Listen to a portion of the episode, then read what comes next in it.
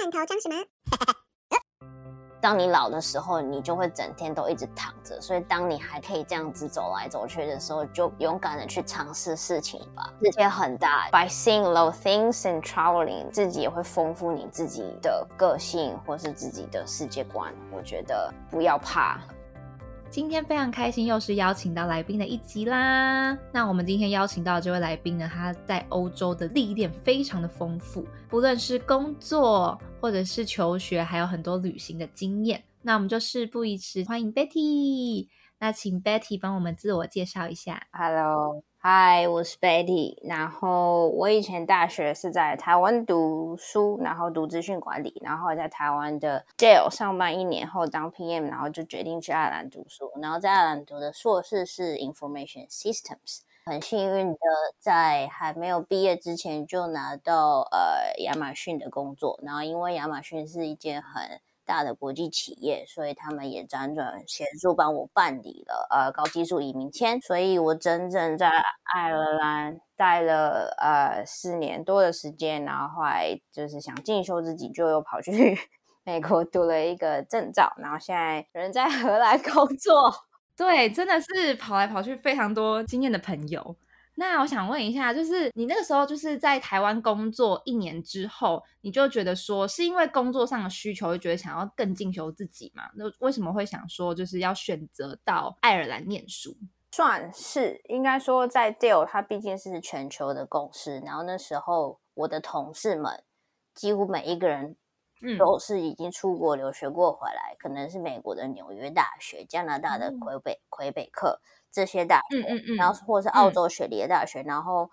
说老实，出国一直都是我的梦想，但是我没有觉得说一定要做。可是那时候因为整个环境问题，就觉得哎，自己想要增进英文的部分，然后更觉得可以出去外面看看，然后会决定爱尔兰，是因为。老实说，我觉得美国的、加拿大的跟英国的硕士 program，就是外来 international students 都已经很多华人，然后我想要到一个环境，就是觉得哎，华人还没有这么多的环境，然后我可以遇到欧洲人或是其他来自其他国家的人。然后因为爱尔兰的硕士也只有一年，那我比较是实做的人，所以我会觉得哦，一年的经验可以去更增进自己的专业知识，然后主要还是练英文，所以最后选择爱尔兰。那我也觉得比较大胆的说，我觉得算是做对了选择。哎，那你那个时候去爱尔兰念书的时候，你有觉得英文口音很重之类的吗？因为我没去过，我觉得在。首都 capital，我觉得在 Dublin 还好。然后后来是进亚马逊上班的时候，然后会有来自不同城市的人，可能就像台湾的台北、高雄、台中，就大家会有不同的口音。南部的口音就真的蛮难理解的。然后就是我算是经历过了一段时间，就是会一直说不好意思再讲一次，然后有时候自信心会被打击到。对，就是会觉得说是不是自己不好？但其实那只是还没有习惯。没错，没错，exactly，就是你会想要赶快融入，然后你也会觉得为什么其他人就算不是土生土长的爱尔兰人，可是他们的家庭或是他们自己本身就是可能从国小、国高中就早就去移民去爱尔兰了，所以他们等于算当地人的英文。然后就很妙，就刚好我一个就是刚好只去爱尔兰十个月的人，然后在这之前我从来没有出过国，然后我会觉得压力很大，可是然后会觉得责怪自己为什么不能赶快跟上他们。可是我觉得我还蛮幸运的点是，他们都很有耐心，就他们也不会说不跟我讲，然后可是可能自己就是会赶快回家再看影集呀，或者是他们讲话的时候，我之前会做一件事情，就是我会强迫自己。完全不会跟不要跟呃 Mandarin speaker 的人出去玩，没错，就是我大概在爱尔兰的前两年，也不是强迫自己，我觉得都已经出到国外了，就是可以去体验。然后我就在一两年的时间，我都没有任何讲中文的朋友。我也觉得环境超重要的，真的。对，就是就是有时候人家会呃会问到我说，哎，你是不是去很久了？这样子，我说。没有，前面两年真的给自己的压力很大，真的是一个肯定哎。对，就觉得听到其实会暗自的开心的在心里面。还有一点我会做的是，有时候跟同事聊天，然后他们就会用当地的，就像台湾会有俚语这样，我就把它抄下来。我真的会把它抄在我上班的笔记本里面。他们有时候常常会用到，然后我一开始没有去注意，后来觉得哎，抄下来。然后抄下来之后，我每一天有可能吃午餐的时间，或者是就是上班上到班喝咖啡的时间，我就跟他们开玩笑说，所以今天呃想要提供什么俚语给我们，然后他们人也超好，他们就会蹦出一个俚。然后跟我解释说为什么要这样用，所以后来就整个融入的，我觉得跟他们沟通上就是。比起其他 international 的 colleagues，会更了解他们当地人用的一些俚语或是 Irish English 的方式。因为你本身就是决定要去念书的时候，就已经很踏出就是你自己的舒适圈了。但就像你刚刚提到的，其实很多人踏出舒适圈之后，还是待在自己的那个小圈圈以内，因为这样子还是很舒服嘛。但是，而且就像你讲的，你都已经出去了，就是一定要融入环境啊，或者是你要学成长更多的话，你就必须得让自己。就是存在于那种很挑战的那种感觉，但是其实一开始的时候你应该还是会有点就是怕怕的，但是时间久了，你现在就是应该都还蛮习惯的吧？总共待了四年，对不对？四年的话，不管是 slang 啊，或者是那些 accent，都应该都很没问题。对对对，就前阵子刚好也跟两三个月前刚好跟爱尔兰朋友通电话，然后他也是就是来自一个城市口音会比较重的，然后整个一小时的电话我还是听得懂，我就觉得很开心，超级有成就感的。像我们在台湾的教育不是都是以美式英文为主嘛？我觉得我自己去英国，我在上班的时候，有时候常常要接电话。我其实我很讨厌接电话，非常讨厌。一开始的时候啊，会怕，然后怕听不懂。然后我真的有接过那种，就是我忘记哪边打了，应该是 Scotland 吧，很北边的人。Oh my god，我真的听不懂。但是也是，就是多练习几次之后，不管怎么样，就是那个 accent 或者是英式口音的话，有时候很重的时候，我还是会有点不习惯。但是就像你讲的一样，就是要强迫自己在那个环境里面强迫学习。对。那想问，除了就是你刚刚讲的，就是很强迫自己在这个环境之外，因为你刚你刚刚有提到说你是在毕业之前就是找到就是 Amazon 的工作嘛？那你是有去 intern 吗？还是有什么样的机会？我没有哎，我觉得就是我觉得英文非常的重要，不管是一般的口说跟人家就是有办法表达你想表达意思，加上你读的那块领域的专业知识的英文，所以我算是没有。在找到这份工作之前有 internship，但是就是在这个 master 在做专案的时候，我就可能会说，老师如果说有没有谁想特别做这个 data visualization 的 project，然后就会举手说我愿意，因为我会觉得第一我可以学很多东西，第二。借由跟不同国家或是教授或是当地的学生就是合作，然后会更有办法、有能力的表达就是意思，然后用英文这样。对，所以很幸运在毕业之前就就找到这份工作。然后我觉得呃有一块是大家会常常问说，哎，那就是因为我们是 international student 嘛，那在这个是不是会更艰难？因为会有 visa 签证问题。对，就是想问你这个问题。对，我觉得在爱尔兰还蛮好的。你读一年的硕士，他们会给你两年的工作签证，然后让你去有机会找工作，或者让雇主了解你这个人，然后愿意帮你办长期的高技术移民的签证。那我觉得不至于诶，我觉得看自己有多少努力，就是努力多少去争调工，一定是当地有他们的优势，但完全不会说你是外国人劣势就很大。那我觉得是看你自己有多认真努力去达到你想要达到的目标。那你觉得，就像我自己那个时候在伦敦求职的时候，我觉得我遇到。还蛮大的问题，可能是刚好也是我觉得我念的科系的问题啊，就是比较文组啊，比较软性的那种，就是可能跟 marketing 有关的。我那个时候也没有说什么有特别的 master degree 嘛，然后我在找工作的时候，我就发现他们除了就像你刚刚讲的一样，就是英文就是很重要嘛。但是我后来发现，当然也是看你找的产业别的性质的。但是我找的工作的话，我就看到他们就是我可以找到的工作，感觉就会很吃。希望你会既会讲英文，但是中文他们也会很注重说哦，那你会讲中文，不然的话，你跟当地人比的话，你多的东西就是你的 skill，除了你自己的呃念的书的那种 skill 之外，其实很在乎你会的语言，如果有需要中文 support 的话，会更好。那但是你找这份工作的话，他是不是就是没有说你一定要会中文，对不对？没有没有，对，就是我的整个 training 都是用英文，然后因为公司是是全球的，然后刚好我也会讲中文，所以其实有时候会派上用场。但是其实我整个工作期间或者 training 全部都是英文，也没有被期待说你一定要讲其他的语言这样子。嗯，了解。就像你讲的一样，就是你想要找什么样子，跟你想要达成什么样的，不然的话，如果很多人又想要待在比较舒适的环境的话，可能就会想说，因为这对这也是可能一个偏见吧。因为像我的话，可能一开始刚去伦敦找工作的时候，也是什么都不懂，然后就直接去工作的话，我也会觉得说，哦，那可能中文就是我一个很大的优势。但是感觉也是跟产业是我我觉得现在会讲中文在欧洲算是一个很大优势，比起跟美洲的对对，所以在美国已经太多华裔的移民，所以。很很简单的，每个人都一定会讲个中文、日文或英文。但是欧洲可能还没有那么多华人移民的情况，或是华人这边长大，所以我觉得啊，在欧洲讲中文是很吃香的。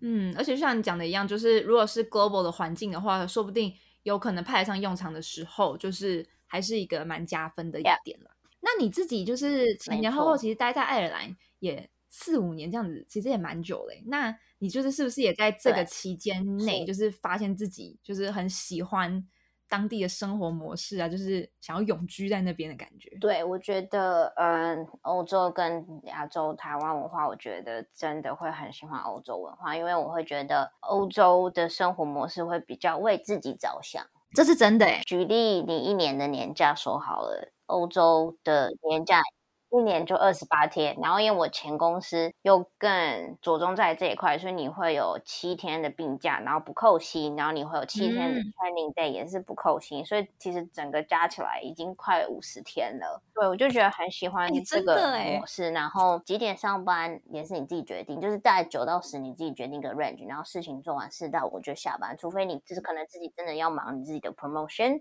那可能 extra hours，但那是你自己的 effort，但是公司不会逼迫你说，就有可能像台湾的模式，就是大家都知道台积电的模式，早上九点到晚上十点这种。就是我觉得欧洲人他们为自己着想是 in a good way，就是不会到自私，可是他们知道自他们自己要的是什么，或者他们想要追求的品质是什么。对，真的真的，对，所以我很喜欢这一块文化。我也觉得，就是我们是为了工作而活，但是他们是为了自己而活的那种感觉。哎，他那句话是什么啊？我有点忘记了。You work to live, you live to work。对，就是那一句。我觉得还好，我自己有刚好有在欧洲工作的经验，才可以跟你很共鸣的感觉。因为那个时候确实就是有那个二十八天的假的时候，你真的是有那种很 work-life balance 的感觉。对对对。然后跟当地人上班的时候，我真的有发现，就是而且你也是在，就是有在。亚洲工作过，就在台湾工作过，跟那边的话，我真的觉得就会成为一个非常大的对比。因为大家其实，在台湾或者在上海，我在上海工作的时候，我觉得大家都很 intense，然后我觉得大家都很喜欢抱怨现状，但是其实又不去做改变，嗯，对，但是又没有办法改变环境。但是我自己的认知是，如果没有办法改变环境的话，那可能就要，不论是你就改变自己的心态，或者是就像你一样，可能去找找看你想要的那种生活模式。我觉得这也是一个很大的那种差别。第二个部分的话，就想要跟你聊聊，就是在亚马逊的工作，因为其实亚马逊就像你讲的一样是。呃，全球就是非常非常知名的这个大企业。那你在那边的工作的话，用中文翻的话是叫云端技术工程师。对，那你可以就是大概描述一下你的工作内容。呃，在亚马逊的工作内容，因为现在云端这个词应该蛮熟悉的，然后就是会很多小型企业或是中大型企业都会用呃云端的产品去 run 他们的 business。那身为云端技术工程师的话，你就是每天的工作就是协助他们在使用这套云端软体上面的一些 issue 啊，或是想更了解呃 Amazon 这套的云端产品。嗯嗯嗯。那想问，就是你们这个样子的话，是会对 customer 对不对？就譬如说我如果在登入 Amazon 的系统，如果有什么地方有问题，然后登不进去啊，或者是怎么样的需要 support 的地方的话，就会去联系。对，哎，那你说你一开始的时候不是那些 training 都是英文的方式嘛？那我想问一下，就是因为其实感觉你都待在大公司里面，不管是你在台湾工作 Dell，或者是现在这个 Amazon，你会不会觉得说在大公司工作的时候，他们的 training 的制度都很完善？没错，就是你讲到一点，这一点没错，就是因为 training 制度真的非常完善，因为我觉得他们是想要先去把你预备好，与其。就是像是赶鸭子上架，可是你在后面不够扎实，然后可是会，然后可能会花更多时间。那我觉得在大公司的的情况下，他们都是会把你 training 好。我觉得他们也有一定的规模，所以他们不急着让你马上去上班。所以我会觉得，当从大公司团换到中型企业或是小型企业，他们没有很完整的 training 制度，然后。其他人可能会去预设你说你可能马上两个礼拜就要上手的时候，我会有点不习惯。所以你在台湾之前有做过那种中小企业的嘛？你这样才可以有那种很大的差异感。有，就是那时候在快要毕业之前有一段 gap，就是有到一个发商，他就是算是法国电商 Orange 的子公司。然后因为那个那时候在台湾的 New Branch 就有七十个人，然后他们几乎没有什么。制度就是你的主管跟你说什么你就做什么，然后你就对做你自己的 research。但是又刚好很幸运，主管很好，所以不会让你觉得说他是然后压着你去做很多 task 这样子。但是有感觉到，就是大规模公司的 training 制度是非常完整的。我觉得真的诶，因为我自己也没有不算是有待过大公司吧，我待的都是中小企业。然后目前就是工作以来的感受，就是因为可能没有一个很有制度的感觉。你虽然会变得瞬间可能会变得很全能，因为你感觉好像什么事情都要在很 efficient 的时间内就完成。但是如果说在一个大公司比较像是那种小螺丝钉的话，我觉得可以观察整个组织流程。这样子的话，我觉得成长的部分感觉会比较全面的感觉吧。但是其实你感觉是不是也是跟你的主管很有观点？你在 Amazon 认识的主管跟同事呢？你自己觉得跟他们合作的感觉怎么样？我觉得很棒，不知道是因为 Amazon 的文化问题。举例来说，它不是有什么十四个 principle 吗？Yes, exactly。那我觉得大家是会想要，我觉得有一点文化差异是在台湾或亚洲，大家会想要自己把自己的事情完完成，然后会觉得问问题很丢脸。可是，可是在这些大公司，一定要问问题才会成长。然后这是一个，算是已经是一个文化，就是你现在问别人，可是到时候新的人进来，人家也会问你。那我觉得大家是 workers team 的概念，我觉得就是合作起来都很棒。就是我在这趟 journey，我觉得我遇到人生最好的朋友，就算我们都离职了，可是。我们到现在都还在联络，然后还预计说，因为每个人都落在欧洲不同的城市，然后有预计说，可能等大家打完疫苗的话，十月、十一月要再 reunion 一次，要聚在一起，然后去个 trip 这样子。所以我觉得算很幸运，就大家的 go 是一样的，这样真的很棒。那你的整个团队里面，就是都是来自不同的国家的人，对不对？就是亚洲人的话，是不是也偏少？说真的。不过很老实的说，那时候整栋亚马逊的 building 两三千个人，我我是唯一的台湾人。哇，哎，真的非常的了不起，真的太厉害了。哎，然后我的 team 二十几个人，然后有十七个 nationality。哇，哎，所以真的在在 Amazon 真的是一个非常很就是很 diversity，然后很多不同的文化的人在一起工作的感觉。没错，就是会有巴西人、埃及人、爱尔兰人、嗯波兰人。对，所以那时候其实题外话就会觉得说，因为亚洲人真的很少，然后我会觉得大家都已经知道我是谁了，因为就是一个亚洲女生在那边跑来跑去，你知道吗？真的真的。好，那我想问你，就是一个问题，就像我刚刚讲的，就是如果出国念书的人呢，就是例如说去欧洲啊，或者是英国、美国这样子的地方的话，就是除了你刚刚讲说在爱尔兰是有，它本来就是你念一年硕士就有两年的签证嘛，那像在美国或者是像在英国，英国今年哎，二零二零年就开始又可以开放为就是两年，就是可以工作了。对，但是其实在这个之前，或者在美国，你看他们都用抽签的方式。嗯，你自己会不会觉得说，其实你自己念的科系会不会很影响到说你要留下来？如果想要长期工作的话，就是有特定产业的 skills 的人，其实会比较容易留下来。我觉得在欧洲这个 answer 是不一定，但是在美国。对，如果是走工程师，这个会有比较大的几率会留下来。然后，even 你要有 master degree，你才会比较容易抽到美国的工作签证之类的。但是在欧洲，我觉得不一定。像我本身是工程师，然后也够有规模协助办理呃长期的居留证。但是我有一个朋友，他是。Do business administration，那他最后也找到当地的银行的算是 training 的 traineeship 这样子，所以我觉得在欧洲真的还好。我真的很想讲一句，如果 if you don't mind，我觉得真的是看你自己努力跟你自己的目标是什么。真的就是山不转路转，路不转 人转，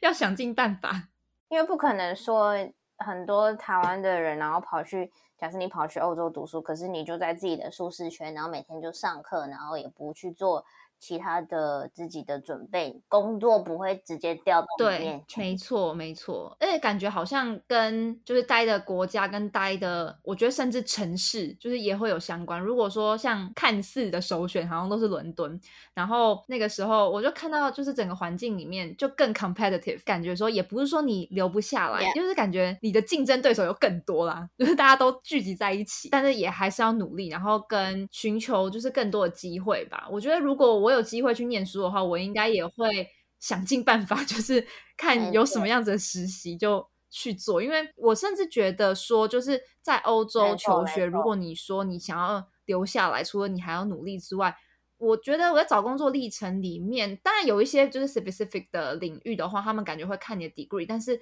感觉很重视就是你的工作经验，好像就是也是加成的效果。嗯，就是例如说，如果对于想要走。Consulting 这些 firm 什么 KPMG 这些的，他们会看你的工作经验跟你的，even 你的 degree 的成绩，你的 GPA 要够高。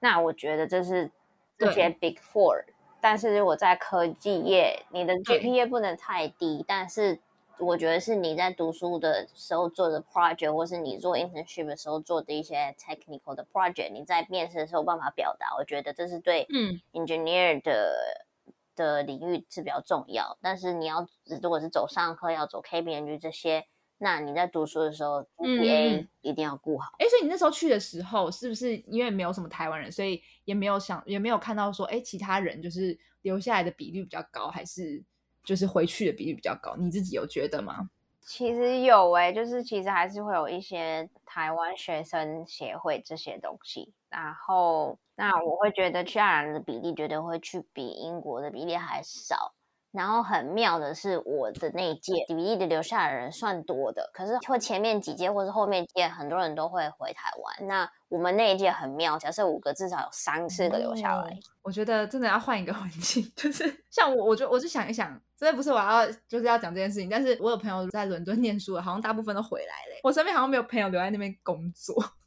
哎，那摆了味就是你自己去国外的生活的时候，你自己是亚洲味吗？就是我自己去欧洲生活之后，我觉得也不是说不习惯，应该是说我就很喜欢亚洲的食物。我还好哎，我觉得我就是有什么食材煮什么，不会特别说哦，我今天一定要去亚洲超市买个亚洲食材来煮，因为我有时候也是会煮个意大利面，然后炸个马铃薯，就是会觉得。呃，食材都一样，然后觉得对，就是还蛮适应当地的食物。然后当然有时候想家的时候，会自己做做炸个咸酥鸡这样子，可是不会觉得特地说哦，一年三百六十五天有三百天一定要吃亚洲菜，就是会觉得还是会有一半或是更多时间，我反而是在吃当当地的方式，这样很好哎。因为我就觉得我自己去的时候，因为我那时候在上班的时候，我就每天都就是我在煮便当，就是我怕我会来不及。我怕我会来不及煮便当，可能是因为我不知道爱尔兰物价怎么样，只是我就觉得伦敦很贵吧，我就觉得为什么我要花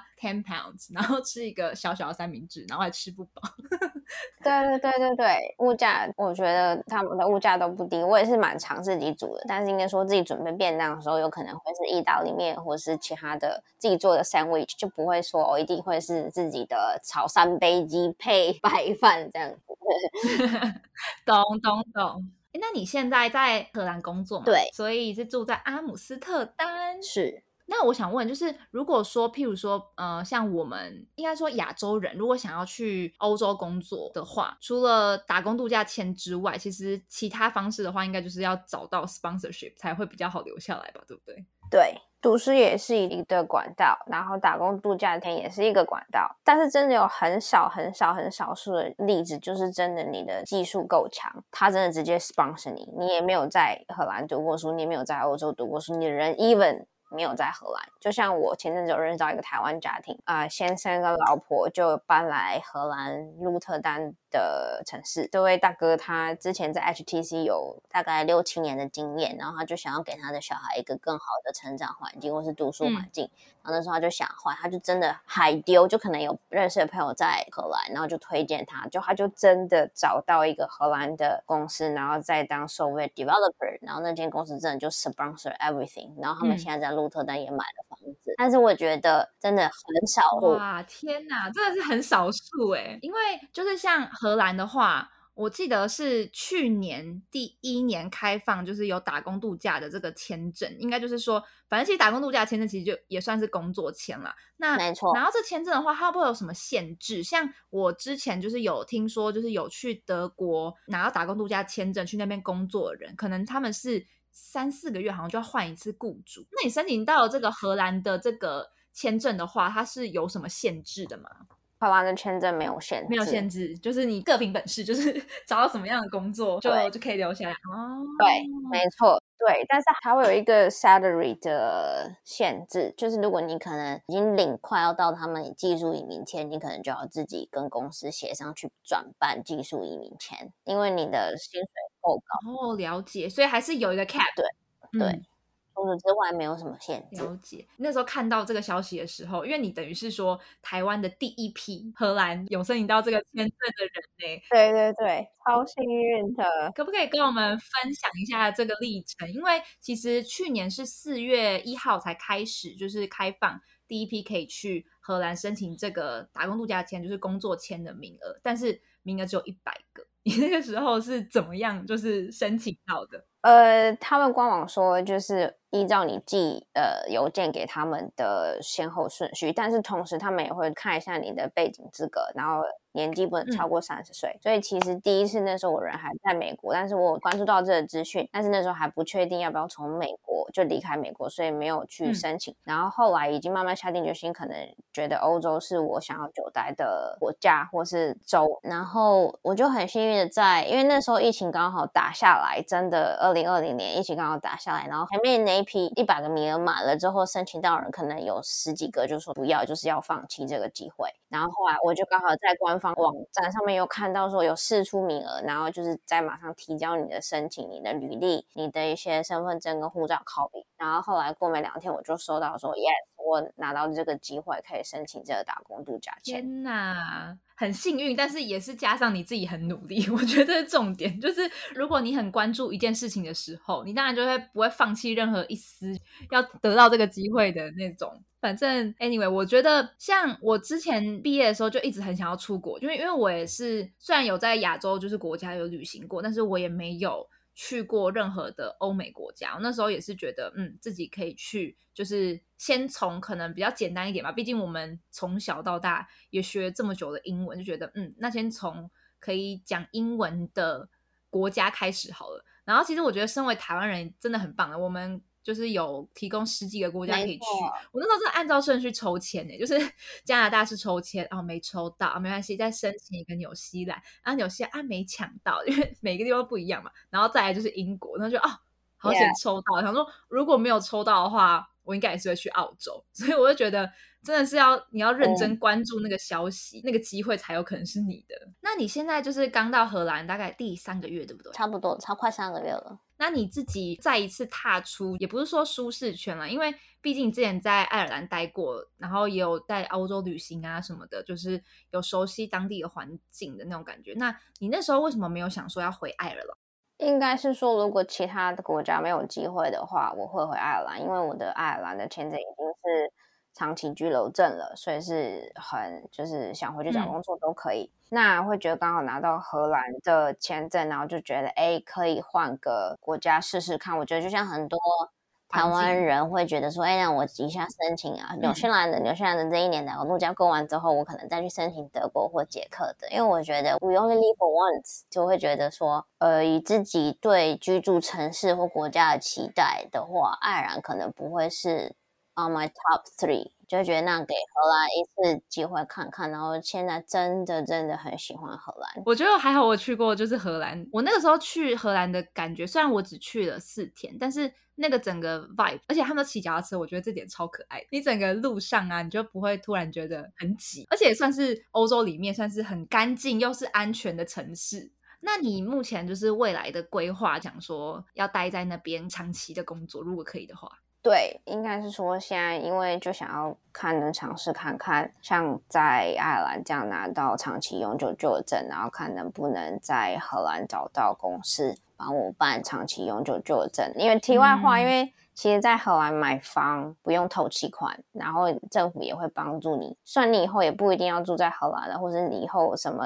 突发状况发生了，你缴不出来，政府会跟你协商说，看你是要法拍还是。就是，或是你自己觉得，那你可以把它租出去，然后拿假设一千欧的房房贷好了，然后你租出去租一千欧，所以其实荷兰的环境是很好居住的。你的房租或者你的房贷可能会只是会你的薪水的三分之一或四分之一，所以我觉得这是一个很棒很棒的机会，非常棒。哇，真的感觉有种就是没有跟你聊，或者是没有去研究的话，完全不知道说就是在其他国家。就是买房子的状况啊，或者是那种环境，可能都没有我们想象的这么这么难。对，但是你觉得要永久的工作，这是一定的。就是你要有些 credit，但是你不用像台湾或是英国或是爱尔兰买房，你就要先拿一批投期款出来。这边就是不用投期款，然后就可以看你自己的 credit 是什么，看你自己的薪水 level 到什么，然后就去看你要缴多久的。好，最后两个问题。我之前在欧洲旅行的时候啊，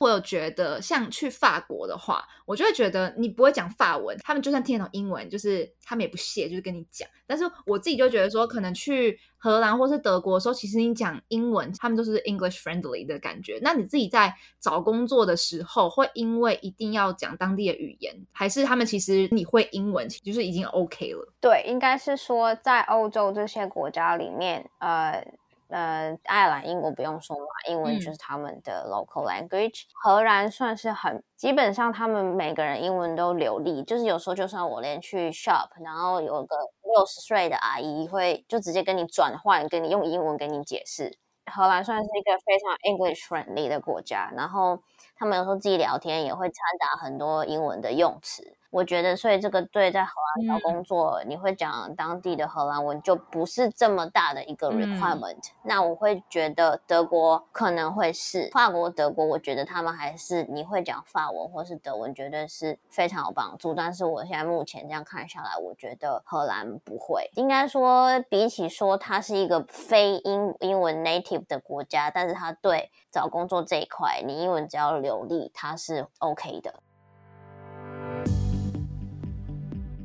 好哦，那我们要问你最后一个问题，就是对那些想要踏出去却没有勇气踏出去的那些朋友，你会想要跟他们说什么？我觉得就是像刚刚说的，We only for once，就是我们。命就一条，然后如果是健康的，然后环境条件、经济条件上是符合的，我觉得都很值得试一试。因为我那天其实有看到一个 YouTube 影片，然后他那个 YouTube 影片其实很有意义，他就访问一群八九十岁的老人，然后就问他们说：“那你想对现在年轻人讲什么？”那我看到一个我觉得很受用，是说有一个 grandma，他就写说，当你老的时候，你就会整天都一直躺着，所以当你还可以这样子走来走去的时候，就勇敢的去尝试事情吧。世界很大，by seeing low things and traveling，自己也会丰富你自己的个性或是自己的世界观。我觉得不要怕，真的活在当下的那种感觉，而且像是我自己觉得遇到 COVID 的时候。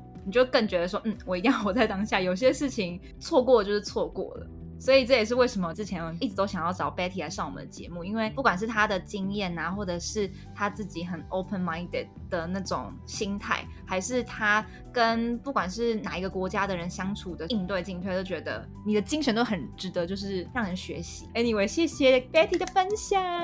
谢谢。好，那我们今天这集就到这边。如果喜欢我们的节目内容的话，不要忘了到 Apple Podcast 帮我们留言评分五颗星，并且继续关注接下来的节目。或是有什么建议，也欢迎到我们的 IG 画下底线 In Your Can 私讯告诉我们。那我们就下集见喽，拜拜。